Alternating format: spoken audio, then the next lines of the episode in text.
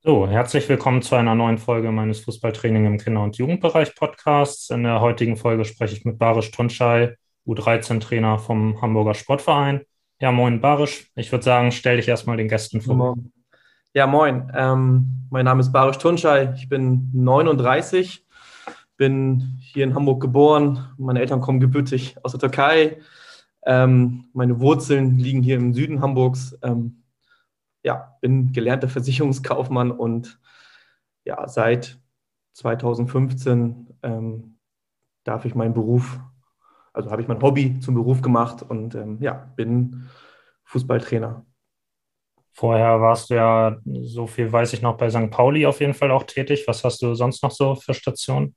Ähm, nee, das ist tatsächlich meine erste Station als Trainer war der FC St. Pauli. Ich bin dort dann angefangen im Sommer 2009 ähm, in den Jahrgängen U14 bis U16 als Co-Trainer und ähm, ja, durfte dann im November 2014 quasi dann die U14 als Cheftrainer übernehmen und ähm, dann drei Monate später dann ähm, ja, hauptberuflich dann äh, tätig gewesen für den FC St. Pauli und immer überwiegend in den Jahrgängen U15, also U14 und U15. Ja, und dann, das war so meine Vita beim FC St. Pauli passt auf jeden Fall auch sehr gut, weil wir heute ja auch noch über den Übergang aufs Großfeld sprechen. Mhm. Jetzt hatte ich vorab ja auch schon Kontakt zu eurer Pressesprecherin und sie hatte ich ja groß als Art Entdecker von Mokoko angekündigt. Da interessiert mich jetzt natürlich, was es sich, äh, damit auf sich hat. Also ähm, vielleicht vorab ist es natürlich weit, weit hergeholt und hat mit Entdecker nichts zu tun. Das muss ich auch mal ganz klar sagen, ähm, weil ich denke, also erstmal habe ich ihn nicht entdeckt, so ganz, ganz plump gesagt. Ich durfte ihn ein Jahr begleiten. Es war ein intensives Jahr mit ihm und es war ein tolles Jahr mit ihm. Aber wie das natürlich in so einer Talententwicklung oder in einer Spielerentwicklung ist, da sind immer mehrere Parteien ähm, beteiligt und in erster Linie hat es Yusufa geschafft, weil er es selbst gewollt hat, weil er sehr viel dafür investiert hat. Und ähm, ja, ich durfte ihn dann begleiten und darüber hinaus sind da natürlich viele Trainer beteiligt. Also ich kenne da so viele Kollegen, ähm, damals beim FC St. Pauli, die da ähm, ja, namentlich Jonas Luca, der lange auch mein Co-Trainer war und so weiter, Marco Feldhusen, der ihn da auch begleitet hat, der, der jetzt Scout, Chef-Scout im Nachwuchsbereich dort ist. Also ähm, viele, viele, viele Kollegen dort beteiligt und ich durfte ihn ein Jahr begleiten und das war ein tolles Jahr mit ihm. Ja, finde ich auch nochmal wichtig hervorzuheben, dass das immer etwas ist, wo mehrere Parteien dran beteiligt waren und vor allem in erster Linie immer der Spieler selbst. Also ich habe zum Beispiel auch mal mit einem Bekannten gesprochen, der früher selbst Junioren-Bundesliga gespielt hat ähm, und da eben auch unter anderem gegen Jonathan Tah und der meinte, Etjalf, also Jonathan Tah war schon gut, aber da waren Leute, die waren fußballerisch gesehen viel krasser, sind aber kein Profi geworden, weil Tah einfach eine Einstellung hatte. Er meinte, das war unglaublich. Und genau, das Vielleicht ja. auch nochmal, was da eben, ja, so mentale Stärke, Mindset und solche Sachen eben ausmachen. Definitiv. Ja, genau. Ähm, starten wollte ich einmal, jetzt bist du ja U13-Trainer, ähm, was so eure Ausbildungsidee in der U13 beim HSV ist. Vielleicht erstmal auch so allgemein gefragt, ähm, was sind da eure Ausbildungsansätze, worauf ihr Wert legt? Ähm, ja, also wir haben unsere Spielprinzipien. Ich glaube, so wie viele NLZs in Deutschland ähm, ähm, ihre Spielprinzipien haben, das ist so die fußballerische Orientierung, an denen wir uns quasi ja, ähm, hangeln können. Und ich glaube, grundsätzlich ist es wichtig, dass die Jungs ganz viel Kontakte haben, ganz viel dribbeln, ganz viel Berührung mit dem Ball haben.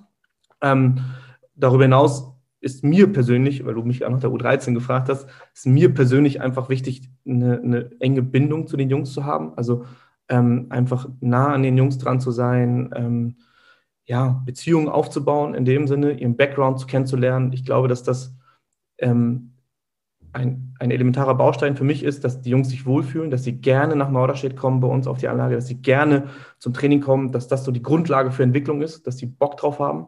Und ähm, das so erstmal grundsätzlich so was das Mindset, was die Stimmung angeht, dass man da einfach eine Beziehung aufbaut. Ähm, inhaltlich, wie gesagt, Spielprinzipien, da soll ganz viel mit dem Ball zu tun haben, viel finden, viel dribbeln, viel ähm, ja auch Entscheidungsverhalten, wann dribbeln, wann passen, welcher Ball und so weiter. Ähm, darüber hinaus ist es aber auch so, das war die fußballerische Komponente, ist es äh, mir oder auch uns in Norderstedt im Grundlagenaufbaubereich auch wichtig, die Jungs mit einzubeziehen. Also das heißt, ähm, die Jungs nicht nur in so eine Konsumierrolle gehen zu lassen, sondern sie aktiv mit einzubeziehen, sie Initiative zeigen zu lassen und auch einzufordern, ganz wichtig für uns, ähm, dass sie dominant sind, dass sie initiativ sind und ja, dass das sozusagen ja eines der Bausteine oder mehrere Bausteine sind, so für uns.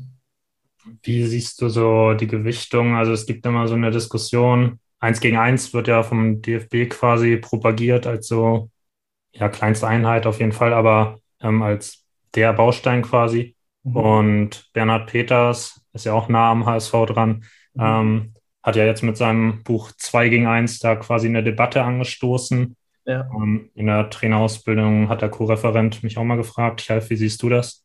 Ähm, und da würde mich jetzt interessieren, wie siehst du das? Kann man da sagen, das eine ist wichtiger oder? Ja, ich glaube, das eine bedingt das andere, glaube ich. Ähm, was ich schon zustimmen würde, ist, dass, die, dass das Eins gegen Eins die Keimzelle quasi ist. So. Also das glaube ich schon, ähm, dass man da sowohl defensiv als auch offensiv die Grundlagen erlernen muss, beherrschen muss. Ich glaube, dass das auch die Benchmark im Weltfußball ist, wenn man sich das anguckt. Ähm, darüber hinaus, also ich glaube, dass es schon wichtig ist, eins gegen eins zu beherrschen, natürlich zwei gegen eins zu suchen, Überzahl zu kreieren, zu generieren. Aber ähm, ich glaube, dass das eins gegen eins elementar ist. Jetzt habe ich vorab eine Frage, wollte ich eigentlich noch stellen, stelle ich jetzt nochmal. ähm, und zwar, bevor ein Spieler überhaupt bei euch in der U13 ist, ähm, was ist da so euer Anforderungsprofil? Was muss er da mitbringen? Naja, das Wort Bewegungstalent ist, glaube ich, schon oft gefallen in, in, in beim Thema Talenteinschätzung. Äh, ich glaube, dass sie einfach ja, den Ball, also den Ball beherrschen sollten, eine gewisse Technik und eine gewisse ja, Ballgefühl ähm, gepaart mit so einem Bewegungsablauf. Ich glaube, dass das so elementare Bausteine sind. Das Wort Schnelligkeit ist, glaube ich, im Nachwuchsfußball auch äh, schon zigmal gefallen. Auch das ist natürlich eine Komponente. Aber ich glaube, dass grundsätzlich erstmal der Ball im Vordergrund stehen sollte. Das finde ich ist mir, ist uns immer am wichtigsten. So und ähm, da wirklich drauf zu schauen, was der Spieler mit dem Ball drauf hat und nicht nur auf die Körperlichkeit oder die, die, die Geschichte der, ähm, ja, der Athletik. So, ja, es ist wichtig, das wissen wir alle, glaube ich, aber ähm, wirklich den Ball in den Vordergrund zu stellen, den Jungen in den Vordergrund zu stellen. Ich glaube, dass das ja wichtig ist. Ähm, jetzt sprichst du schon Körperlichkeit an. Also, mhm. das ist auch so, so etwas, was man eigentlich oft hört, also auch auf viele NLZs bezogen, aber jetzt wohne ich ja selbst im Norden und höre dann natürlich auch viel vom HSV ob das jetzt Spieler sind, die da mal selbst gespielt haben oder Trainerkollegen.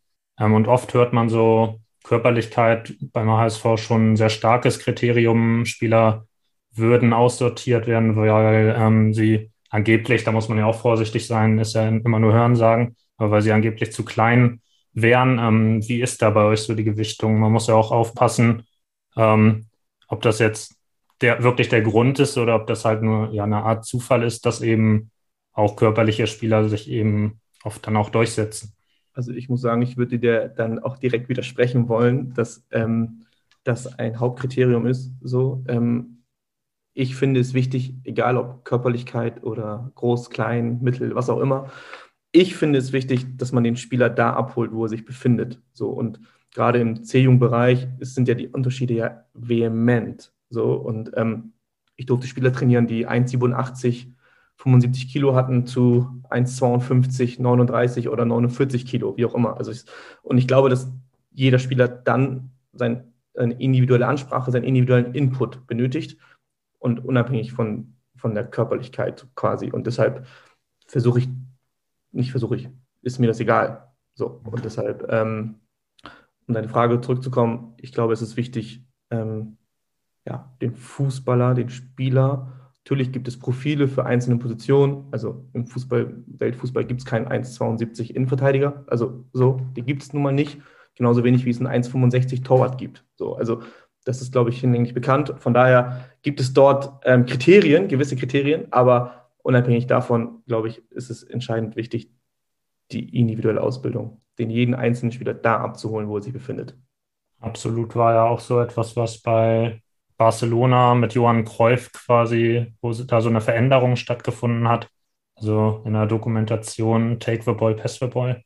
Mhm. Da wurde das zum Beispiel so ein bisschen provokativ gesagt, äh, dass an der Tür so ein Zettel stand und irgendwie, sie wollen uns einen Spieler unter 1,85 anbieten, dann drehen sie sich um und gehen wieder. Und dass sich das mit Cruyff dann eben verändert hat, was man ja auch an Spielern wie Xavi, Iniesta etc. dann gesehen hat. Genau, jetzt würde mich noch interessieren, Horst Wein ist ja auch ein großer Name so im Kinderfußball. Ähm, und er hat ja sein Ausbildungsmodell mit den verschiedenen Stufen. Ähm, und da würde mich interessieren, so ein kleiner Abriss quasi, was du meinst, in welchen Altersklassen sollte was trainiert werden und auch nochmal mit besonderem Fokus auf die U13. Was ist da der Hauptfokus? Also in der U13 geht es, also ich bin ein großer Fan von Spielformen, von komplexen Spielformen. Ich glaube, dass es darum geht, in den Techniken sie in Spielformen vor allem zu erlernen, unter Druck anzuwenden, Raum, Gegnerdruck, Stress zu haben. Und ich glaube, ja, isoliert auch in einer Übungsform, aber ich glaube, dass die Übungsform nie das natürlich ähm, simulieren wird, was du im Spiel hast. Deshalb bin ich ein großer Freund von Spielform, Farben, Wahrnehmung, also wirklich den Spieler da ähm, in eine Stresssituation zu bringen, damit er das im Spiel dann nicht mehr als Stress empfindet, quasi. Und ähm, ja, ich, äh, vielen Spielformen zu machen, kleinen Spielformen, 3 gegen 3, Unterzahl, Überzahl-Varianten, ähm, das so in den Spielformen, aber halt individualtaktisch ganz viel 1 gegen 1, defensiv, offensiv, ähm, die Techniken dort dann unter Druck anzuwenden. Ich finde das einfach ein, ein wichtiger Baustein. Ähm, ja, es kommt dann Richtung U14, Großfeld, dann so der Gruppe, das gruppentaktische Element noch dazu, ja, ähm, aber das wirklich so weit wie möglich in meinen Augen wegzuschieben, sondern ganz viel in individualtaktischen Element zu bleiben, Kleingruppen zu bleiben, zwei gegen zwei, Partnerverhalten. Also all diese ja, kleinen Spielformen, so nenne ich es jetzt mal, ähm, finde ich ja gerade bis zur Ziehjugend unumgänglich in meinen Augen. Selbst sogar in der Ziehjugend ganz klarer Baustein. Und der Gruppen- bzw. mannschaftstaktische Baustein sollte auch in der C-Jugend minimal betragen. Also habe ich, hab ich persönlich auch immer, muss ich ehrlich sagen, wenn ich das mal sagen darf, immer so gehandhabt, so wenig wie möglich zu machen. Auf diese Komplexität bin ich heute auch nochmal mit einem Beitrag im Social Media Bereich eingegangen. Äh, da ging es um das raumgreifende Dribbling, ja. dass man eben, also es gibt natürlich einmal die Komponente, ja, Spann nehmen, vertikal nach vorne dribbeln, um halt keine Meter zu verschwenden. Aber dass es das eben nicht ist. Ähm, ich merke zum Beispiel oft, dass nach Ballgewinn zum Beispiel, dann hast du ja gerne mal einen freien Raum vor dir, das erstmal wahrzunehmen, diesen freien Raum zu haben, eine Entscheidung zu treffen, was mache ich jetzt überhaupt damit? Ähm, was sind die, keine Ahnung, wie kann ich jetzt mit Mitspielern zusammen agieren? Ähm, dass das meistens tatsächlich viel mehr das Problem ist als das Tempo-Dribbling selbst und dann stupide Tempo-Dribbling trainieren vielleicht eben nicht zum Ziel führt. Finde genau. Ja, absolut. Ja. Ähm, dann soll es so ein bisschen um den Übergang gleich noch gehen aufs Großfeld. Passt ja auch gut als U13-Trainer. Eine letzte Frage davor noch wäre für mich so das Thema Torschuss. Also erstmal, ähm, inwieweit glaubst du, dass das vielleicht auch so eine Charakterfrage ist? Also ich merke halt, das sind Dinger, teilweise im Spiel, und das kennt, glaube ich, jeder. Jeder meckert, glaube ich, mit seiner Chancenverwertung. Man spielt sich ja hunderte von Chancen raus und die gehen einfach nur nicht rein. Man war ja viel besser. Ähm, ja. Aber ähm, genau, also dann wirklich, man hat eine Großchance, die im Training wahrscheinlich in neun von zehn Fällen gefühlt drin ist. Ähm, aber im Spiel sieht es dann nochmal ein bisschen anders aus. Inwieweit glaubst du, ist das wirklich so eine Charakterfrage oder wie trainierbar? ist das? Naja, ich glaube schon, das, was ich eben sagte, du kannst es isoliert trainieren, das ist auch okay. Die Technik als grundsätzliches Erlernen natürlich ist wichtig, aber ich glaube, dass dann über viel Wiederholung und halt über viel Komplexität, dass du das im Training so gut wie möglich natürlich simulierst, dem Spieler so viel Stress wie möglich gibst, und damit der Spieler einfach eine Sicherheit gewinnt. Ich glaube, über diese beiden Komponenten Wiederholung und auch komplexe sozusagen Formen zu machen, dass er darüber eine gewisse Sicherheit kriegen kann, kriegen wird. Davon ja. bin ich überzeugt. Ähm, ich glaube, dass das ähm, ja, dem Spieler helfen kann. So Wiederholung, Wiederholung, Wiederholung, plus halt dann auch gepaart mit Komplexität, nicht nur simpel aufs Tor knallen, sondern mit Farben, eine Ecke. Spieler soll eine Ecke ansagen. Also ganz so ein bisschen, dass man das Stück für Stück steigert, glaube ich, und um das dann am Ende auch ähm, ja, für den Spieler dann auch eine gewisse Sicherheit zu geben. Hm, wenn jetzt ein Spieler beispielsweise, also ein Spieler hat jetzt nicht unbedingt den Lauf, hat so seine Probleme mit dem Torabschluss und du merkst, das ist auch so eine Kopfsache. Ähm, wie versuchst du dann als Trainer, also zusätzlich natürlich zur Wiederholung, vielleicht auch durch deine Ansprache im äh, Individualcoaching da einzuwirken?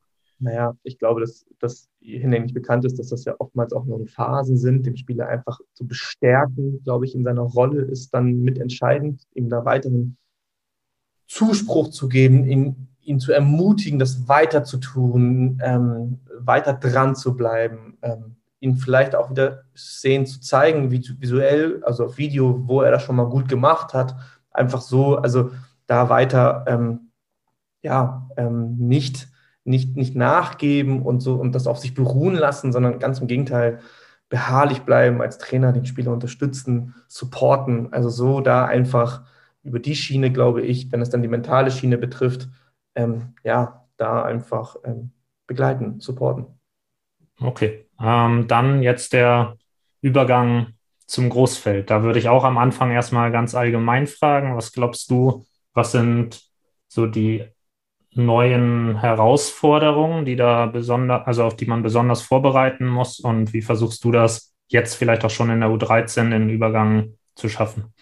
Ähm, spannendes Thema dahingehend, weil ich, ich persönlich finde, dass ähm, in meinen Augen 11 gegen 11, aber das ist eine ganz persönliche Meinung jetzt, im 11 gegen 11 erst ab der B-Jugend gespielt werden sollte. Ich finde, dass, dass auch im C-Jugendbereich teilweise die Felder zu groß sind für die Jungs. Ähm, meine persönliche Meinung.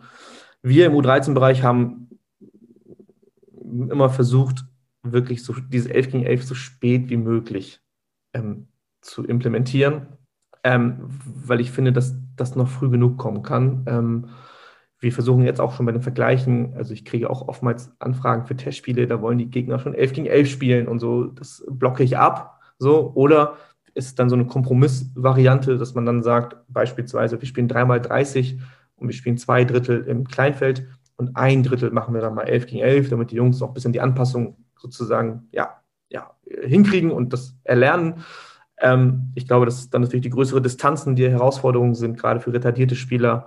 Ähm, das, das natürlich eine riesen Challenge ist. Der Raum vergrößert sich um ein Vielfaches so. Und ja, ich finde, dass diese Anpassung in meinen Augen ja, so weit wie möglich nach hinten gezogen werden sollte, weil die Ballkontakte, die Ballaktionen jeden einzelnes, jedes einzelnen Spieler im Vordergrund sein sollten, finde ich persönlich. Von daher ähm, ja, versuchen wir das so einen Mix herzustellen zwischen kleinen Räumen, wo wir auch die Jungs ja unter Stress haben wollen, damit sie Entscheidungen treffen, ihre Technik anwenden, aber natürlich auch Übergang Großfeld, dann sich auch an die Distanzen gewöhnen, auch mal ein 3 gegen 3 auf eine größere Distanz spielen, beispielsweise, oder ein 4 gegen 4. Also, dass sie einfach dann die Anpassung dadurch kriegen, wir spielen nicht 8 gegen 8 oder so, sondern oder 9 gegen 9, sondern so im Training jetzt, sondern versuchen das wirklich über kleine Anzahl Spieler, aber größeren Raum, so, dann da auch so die Anpassung an das 11 gegen 11 quasi dann besser gelingt. Hm, wie stehst du zu dem Sprung mit den Toren? Sieben Meter Tore in der C-Jugend auch zu früh oder? In der, nee, also ganz ehrlich, ich, ich, ich, hatte letztens ganz spannende Erfahrungen. Wir haben in, mit der U13 in Dänemark hatten wir einen Vergleich ähm, mit, mit, mit Aarhus und Brøndby. Und da haben wir auch 9 gegen 9 gespielt. Ähm, also von 16er zu 16er, aber auf große Tore. Also das fand ich ganz, ganz cool. Haben unsere Jungs auch mega abgefeiert und fanden sie cool. Ich glaube, dass das so eine Form sein kann, den Jungs auch viele Erfolgserlebnisse, viele Torabschlüsse. Du hast das Thema Torschuss angesprochen. Ich glaube, dass das alles so dazu beitragen kann. Ähm, dass man im C-Jugendbereich schon große Tore, aber das Feld ein bisschen kleiner, so, ich glaube. Und ähm, aber so Großtore 9 gegen 9 finde ich schon ganz, finde ich schon ganz cool, ehrlich gesagt. Das ist auch was, wo ich jetzt so ein bisschen, sind ja quasi in der Rückrunde U13 auch mit meiner Mannschaft und wo ich jetzt so ein bisschen mit angefangen habe, auch mal die 7-Meter-Tore zu nutzen. Mhm. Tatsächlich auch mit dem Gedanke zusätzlich, um die Torhüter mal darauf vorzubereiten, ähm, im Torschusstraining einfach mal mehr Erfolgserlebnisse zu schaffen ein Spieler, der da so ein bisschen seine Durststrecke hat, ähm, meinte auch direkt im Training, sieben Meter Tore, geil, dann treffe ich ja auch mal so. Also mega witzig auf jeden Fall. Ja, ja die Frage mit dem, mit dem Ermutigen des Stürmers, meinst du, weil du da bei dir in der Mannschaft. Also Stürmer, Stürmer ist ja nicht im Spiel zentral, aber okay. genau, also daher weht natürlich auch so ein bisschen die Frage, ja. Ja. Um, ähm, genau. Der wird wieder treffen, da bin ich mir sicher. Der wird wieder treffen. Ja, hat, hat er auch im Test teilweise, also, aber okay. mal schauen, das kommt. Ähm, genau, dann wieder zurück, also Sprung aufs Großfeld auf die Feldspieler bezogen. Mhm. Ähm, Taktik wird dann ja auch, sage ich mal, wichtiger mit der Zeit. Ähm, und jetzt würde mich natürlich interessieren, habt ihr da im, also beim HSV so eine Vorstellung, das ist die Grundordnung, das sind die Spielprinzipien, die man umsetzen sollte? Welche Rolle spielt Taktik bei euch in der C-Jugend? Mhm. Ähm, eine Grundordnung haben wir nicht, eine vorgegebene. Wir haben unsere Spielprinzipien. Ähm, da geht es aber schon darum, ganz plump gesagt, wie will ich von hinten eröffnen, wie will ich den Ball von hinten nach vorne kriegen und wie will ich ein Tor erzielen. Und ähm, das sind so die ganz simplen Fragen so und da gibt es dann gruppentaktische Elemente. Also es wird dann nur gruppentaktisch da in diesem Bereich getrainiert. Wie eröffne ich von hinten gegen Angriffspressing, wie eröffne ich gegen eine Spitze, gegen zwei, Raumaufteilung, ähm, wie kreiere ich Torchancen, wenn der Gegner tief steht ähm, und so weiter. Also da haben wir unsere Spielprinzipien, ähm, aber es wird immer nur im Kleingruppen- bzw. im gruppentaktischen Element dann auch in der C-Jugend gearbeitet. So, das ist, glaube ich, auch dann der Schlüssel dafür. Ist das jetzt streng geheim oder können wir ein bisschen näher auf die Spielprinzipien eingehen, was da Nee, also, also, ein Spielprinzip kann ich natürlich gerne nennen. Also ein Spielprinzip heißt zum Beispiel, dass wir uns ähm, Versetz anbieten, beziehungsweise drei bis vier Linien bespielen wollen. So, das heißt, da, gerade wenn du drei bis vier Linien bespielen willst, geht es darum, dass die Spieler aufeinander achten, dass sie ähm, ja, kommunizieren, Blickkontakt haben. Und wie mache ich das? Und dann gibt es dann Unterpunkte dafür. So, also das ist jetzt nochmal so ein Beispiel, ähm, wie wir mit dem Ball agieren wollen, quasi. Und ähm, ja, und da haben wir dann nochmal zu den jeweiligen einzelnen Spielprinzipien quasi nochmal einzelne Coaching-Punkte ähm, und einzelne Stichpunkte, die uns da wichtig sind, quasi. Und Genau. Und ähm, ja, das sind, kriegen die Jungs mit und ich glaube, dass ihnen das dann hilft, auch auf dem Platz dann, ähm, ja, dann halt dann die Torchance zu kreieren oder den Angriff zu vollziehen. Genau, ähm, mit den Unterpunkten, also das wären ja Subprinzipien quasi und ein Kollege hat auch mal einen Beitrag zu dem Thema verfasst und dann ist durch einen Kommentar so ein bisschen die Debatte entstanden, ja, du immer mit deinen Subprinzipien und Sub-Subprinzipien und äh, du machst den Fußball zu kompliziert. Ähm, ich sehe das persönlich ein bisschen anders, aber ähm, ich glaube, ja. wenn ich unterbreche, also sorry, ich glaube, man muss schon aufpassen, dass das dann, dass die Subprinzipien das eigentliche Spielprinzip nicht verwässern, so und dass das dann nicht, dass der Fokus nicht verlieren geht, also verloren geht. Ja, das ist schon, also ja, das ist, glaube ich schon wichtig. Aber einzelne ein, zwei Subprinzipien, ein, zwei Stichpunkte sollten schon helfen, um das klarer zu machen, um dem Spieler das auch klarer rüberzubringen. Ja. Also, nur kurz dazu, sorry. Nee, alles gut. Äh, worauf ich jetzt noch eingehen wollte, ist eine Aussage von Julian Nagelsmann. Der hat mal gesagt, also ich weiß nicht genau, welche Zahlen er da verwendet hat, nutze ich jetzt einfach Beispiele. Ähm, als Beispiel, ähm, er hat es lieber, dass er quasi 25 Prinzipien hat und dann kennen seine Spieler davon 17, als dass er zehn Prinzipien hat und die kennen alle, weil er in Summe mehr Prinzipien hat. Ähm, würdest du sagen, dass man da nochmal zwischen Herren und Jugendfußball unterscheiden muss? Also, also die, die, Aussage ist mir bekannt, das, das weiß ich sogar noch. Ähm, ja, klar, also er hat das mit Leistungssportlern zu tun, als, als Profispieler und dass da natürlich in, in, in, im Kopf, was die Umsetzungsfähigkeit natürlich ein anderes Repertoire ähm, herrscht, ist klar. Ich glaube, dass es im Nachwuchsfußball wichtig ist, die Prinzipien Stück für Stück an die Jungs näher zu bringen. Klar, der eine checkt das schneller, der eine Spieler, der andere braucht ein bisschen länger dafür. Also ich glaube, dass das vollkommen normal ist. Und da komme ich wieder zu meinem Lieblingsthema, dass man sie individuell abholt, wo sie sind. Und ähm, ja, also da muss man auf jeden Fall differenzieren. In meinen Augen, das ist natürlich im Profifußball eine ganz andere Herangehensweise, was das angeht. Von daher kann ich seinen Gesichtspunkt natürlich voll verstehen, dass er sagt, ich mache lieber zehn Prinzipien in einer Spielform bleiben fünf hängen, als wenn ich nur drei mache und bleibt eine hängen. So. Und deshalb ähm, verstehe ich seinen Ansatz, aber ich glaube, im Nachwuchsfußball muss man da differenzierter rangehen, finde ich. Ja. Nochmal zurück zu den körperlichen Unterschieden, die du ja schon angesprochen hast. Die sind ja wirklich in der C-Jugend nochmal also besonders auffällig. Mhm. Ähm, ja, was würdest du jetzt Trainern da mit auf den Weg geben? Du bist natürlich als Trainer immer in einem Zwiespalt. Einerseits, also man sagt natürlich, Ergebnisse sollen noch nicht so wichtig sein im Jugendfußball. Ähm, aber Spielzeit, also man gerät da ja schon in so eine Ego-Falle vielleicht und ja nicht nur als Trainer selbst, sondern du hast eben auch die umliegenden erfolgreicheren Vereine, an denen, äh, an die du gegebenenfalls Spieler verlieren äh, kannst. Deshalb kann man da, glaube ich, die Trainer schon verstehen, dass sie jetzt auch nicht sagen, ja, nee, Ergebnis, äh, Friede, Freude, Eierkuchen, mir alles egal. Ähm, mhm. Was würdest du denen mit auf den Weg geben? Ja, schwieriges Thema, glaube ich. Ähm, auch ich will nicht verhehlen, dass man dann mal in einer Situation mal da drin war. Ähm, ähm, ich glaube, dass es wichtig ist, eine innere Haltung dazu zu entwickeln, erstmal für sich klar zu werden, was will ich eigentlich? Und wenn du dir auf die Fahne geschrieben hast, Spieler zu verbessern und das für einen jedem Einzelnen wichtig ist, dann musst du es auch konsequent durchziehen. Und dann, dann ist es egal, ob du dann in 10 Minuten Verschluss den 1,50 Spieler reinbringst und du stehst, es steht 2-1 in Wolfsburg, Beispiel jetzt, so als HSV, dann bringst du den. So, dann ist es egal, ob du dann im Zentrum die zweiten Bälle gewinnst oder nicht. Hau ich jetzt einfach nur ein Beispiel raus. Also ich finde, wichtig ist, dass du einfach für dich klar bist, was willst du so und dass Spielzeit elementar ist für die Kids, sind wir uns auch einig. Von daher glaube ich, ist es da einfach nur entscheidend für sich klar zu werden, was will ich und dass du es dann durchziehst. Und wenn die Entwicklung des Spielers im Vordergrund steht für dich, dann musst du es tun. Wenn nicht, dann handelst du halt nicht danach. Aber das ist dann, klingt böse vielleicht, aber ich glaube, dass es klar ist, wenn der Spieler eine Spielzeit kriegen kann, dann soll er sie kriegen. So.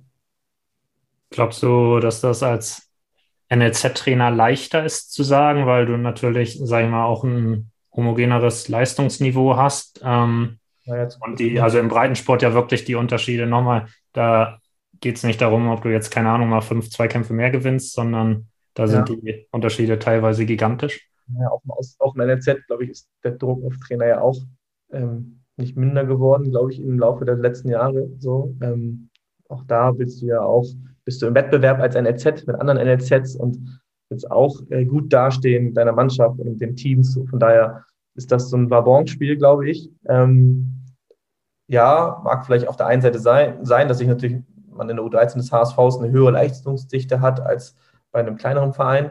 Aber auch da musst du deine Spielzeit dann verteilen. Also das ist dann, mir ist es egal. So, also ich bringe die Jungs dann, das ist mir dann völlig wurscht, ob wir dann verlieren oder, also wirklich, also gerade in der U13, wo wir eh kein, kein Meisterschaftsspiel haben, sondern nur den Nordcup spielen, also wenn du es da nicht tust, mit, mit zwei Feldern, 6 plus 1, also dann weiß ich nicht, wo du es dann machen willst. Ähm, von daher würde ich eine Frage mit einem Jein beantworten wollen. Okay. Ich habe auch mit Christian Rix gesprochen, der ist für die U12 bis U15 bei Holstein Kiel zuständig. Und der hat auch gesagt, also die einzige Mannschaft, bei denen, wo es so ein bisschen um Ergebnisse geht, ist die U15, weil sie da eben ihre Spielklasse auch halten wollen für die Entwicklung der Spieler. Aber da hat es eben auch wieder Entwicklungsgründe, dass sie eben auf diesem Leistungsniveau auch weiterhin spielen möchten. Deshalb, das scheint ja schon so ein ja, sehr gängiges, eigentlich schon der Normalfall zu sein bei den NLZs, dass Ergebnisse ja zweitrangig sind.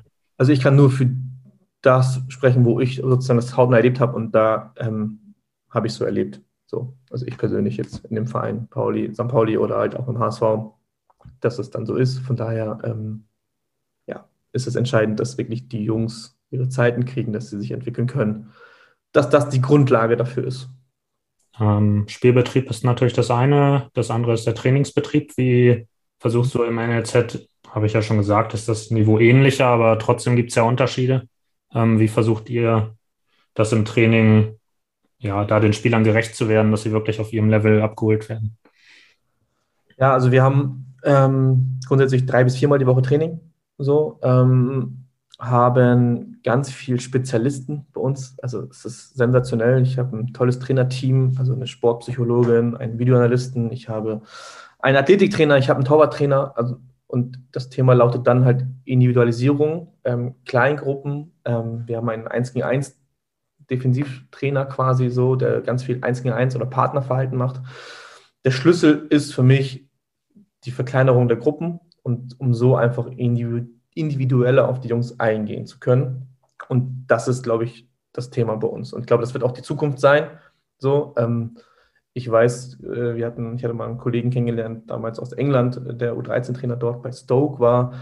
Der war sehr überrascht, wie oft wir teilweise in Mannschaftsstärke trainieren, weil die das in England so gar nicht kennen. So, ähm, ich glaube, dass das die Zukunft ist, dass du wirklich in Kleingruppen individuell arbeitest, um eher dann zum Ende der Woche vielleicht dann mal ein Mannschaftstraining zu fabrizieren, um dann Richtung Wochenende zu gehen. Aber ich glaube, also wir beim HSV versuchen das wirklich über die Spezialisten ganz tolles Trainerteam dort und ähm, ja, so über die Schiene versuchen wir die Jungs dann da individuell abzuholen, haben Individualtraining vorm Training, so wo die Jungs sich eintragen können und das dann loslegen können in den einzelnen Themen, Torschuss, Passspiel, was auch immer. Ähm, aber vor allem über die Spezialisten, die wir dort ähm, haben, versuchen wir die Jungs dort äh, abzuholen. Ähm, Videoanalyse hast du auch schon angesprochen. Also wie regelmäßig wird sowas wirklich gemacht? Nehmt ihr da jetzt jedes Spiel auf, äh, auch häufig im Training? Und also, genau, ich wie? Ich sagen, ich persönlich bin auch ein Video-Junkie, muss ich mal, wenn ich das mal so sagen darf. Also tatsächlich nehmen wir fast jedes Spiel auf. So, ähm, die Jungs kriegen die Links zu dem, zum Spiel, können sich das alles angucken ähm, und kriegen dann die, sozusagen das aufbereitet. Ähm, ja, und ähm, Training je nach, je nach Thema tatsächlich. So, ähm, wenn dann halt auch mit dem iPad am Spielfeld, also am, auf dem Platz, so ähm, Stativ, iPad, um da nochmal direkt am Platz den Jungs zu zeigen, gerade im 1 gegen 1 Verhalten machst, kannst du das ja super machen, so, ähm, da zu zeigen, pass auf, stell dich seitlich, Mitte zu und so weiter, lenk ihn nach außen, dass er das dann direkt sozusagen dann auch gezeigt bekommt. Ähm, ja, das sind so die beiden Bausteine. Finde ich auch vor allem wichtig, weil die Selbstwahrnehmung ja oft wirklich ganz anders ist als ja. die Realität. Ähm, wenn die das dann nochmal im Video sehen, und dann, dann, wissen sie auch, was man meint. Sonst regen die sich teilweise auf, was redest du da? ja, genau, genau. Und ja, und bevor jetzt auch natürlich dann das Argument kommt, ja, ihr habt ein iPad und so, ne? also ganz ehrlich, ich habe es auch schon mit dem Handy gemacht. Ne? Also so ganz simpel mit dem Handy das zu filmen, wie er im 1 gegen 1 sich verhält. Also da brauchst du, braucht man jetzt nicht auch Großtechnik in dem Sinne so, ne? Also, sondern einfach Handy raus und aufnehmen, fertig. Und ja, dann soll der eine das machen und der zweite Spieler filmt von mir aus oder ein Spieler, der über ist, filmt und zeigt ihm das und gibt ihm da auch Feedback und so. Also das sind solche Sachen, für solche Themen sind wir da sehr offen. Ähm, jetzt würde ich auch schon zur Abschlussfrage kommen. Okay. Abschlussfrage ist ja immer, ähm, was quasi deine Top 3 Tipps für Kinder- und Jugendtrainer sind. Also genau. Für Trainer oder für die Spieler? Nee, nee, für die Trainer. Okay, für die Trainer. Ähm, ich glaube, dass so eine Leidenschaft, so eine Passion dafür, für diesen Job, den wir hier alle machen, mit Kindern zu arbeiten, unumgänglich ist, wenn ich überlege, wie oft wir alle auf dem Platz stehen, so ähm, für die Kids. Ich glaube, dass Lust zu haben, Leidenschaft zu haben, ähm, glaube ich, erstmal eine Grundbedingung ist. Ähm, was ich echt sagen kann, ist, ähm, was mir auch persönlich einfach unfassbar wichtig ist, als zweites, baut eine Beziehung zu den Spielern auf. Also ähm, wir haben, also ich gehe zu denen nach Hause, besucht sie zu Hause, lernt deren Umfeld kennen. Das hat ganz viel mit Wertschätzung in meinen Augen zu tun. Der Junge fühlt sich abgeholt, der Junge fühlt sich gewertschätzt. Ich glaube, das hilft ganz viel in meinen Augen. Ähm, und puh, der dritte, ähm, ja, also lasst sie spielen, so viel spielen wie möglich. Also Ballaktion, Dribbeln, Kicken, kleinen Gruppen ähm, so die Zahl so gering wie möglich zu halten, auch wenn man natürlich an einem kleinen Verein, Amateurverein vielleicht dann mal 20 Kinder hat im Training oder 25, das weiß ich auch, so, ähm, dann versuchst du es halt mit, keine Ahnung, mehreren Feldern und wenn du keine Minitore hast, dann machst du wie auf dem Bolzplatz, stellst du da ein paar Singer hin, wo sie durchdribbeln müssen. Also so, also ich kann da nur den Tipp geben, als drittes so viel kicken zu lassen wie möglich, wenn ich das mal so ganz plump sagen darf. Gerade der erste Tipp mit der Beziehung zu den Spielern auch, also was, was ich jetzt schon oft gehört habe im Podcast und auch Peter Hüballer meinte, nicht so beziehungslos sein, war einer seiner Tipps. Ja, ja genau. Also ich glaube, dass das gerade so in der heutigen Zeit, so, man ist immer viel abgehetzt und so. Also ich glaube, dass die Jungs, wenn du da auch mal wirklich die Zeit nimmst, zu fragen, wie es einem geht, und dann, wenn er sagt, gut, ja, warum denn gut? Also so ganz simpel. Also, und dann kommt so ein Gespräch, ein Austausch und zu fragen, wie die Schule war, wie die Schule läuft und all solche Themen. Ich glaube, das brauche ich jetzt nicht groß ausführen. Entscheidend ist, glaube ich, dass du Beziehungen aufbaust und dass dann der Spieler nämlich auch für sich wohlfühlt und sich ja, dir anvertrauen kann und dass das dann hilft, Leistung abzurufen, dass es hilft, sich zu entwickeln. Ich glaube, dass das elementar ist. Ja, genau das. Ich kann da auch nochmal auf die Podcast-Folge mit Björn Redel verweisen, Stützpunktkoordinator in Schleswig-Holstein unter anderem, auch B-Lizenz-Ausbilder. Und der hat es eben im Lockdown, ich weiß gar nicht, ob das jetzt die Stützpunktspieler oder Landesauswahlspieler waren, ähm, da ist er auf jeden Fall rumgefahren im Lockdown und hat Gespräche mit den Spielern und Eltern geführt, wie, äh, also was für eine Art von Ansprache die brauchen, weil er meinte, manche brauchen das auch mal angemeckert zu werden, manche, da musst du eben so ein bisschen weicher sein, sage ich mal. Ähm, genau, und da, das war dann eben so Thema in den Gesprächen, auch nochmal ein gutes Beispiel, glaube ich, dafür. Genau. Ähm, genau, das war meine Folge mit Baris Tonschei, U13-Trainer beim HSV. In der nächsten Folge spreche ich mit dem Inha äh, genau, Inhaber von Cogniproof und bis zum nächsten Mal. Vielen Dank. Danke.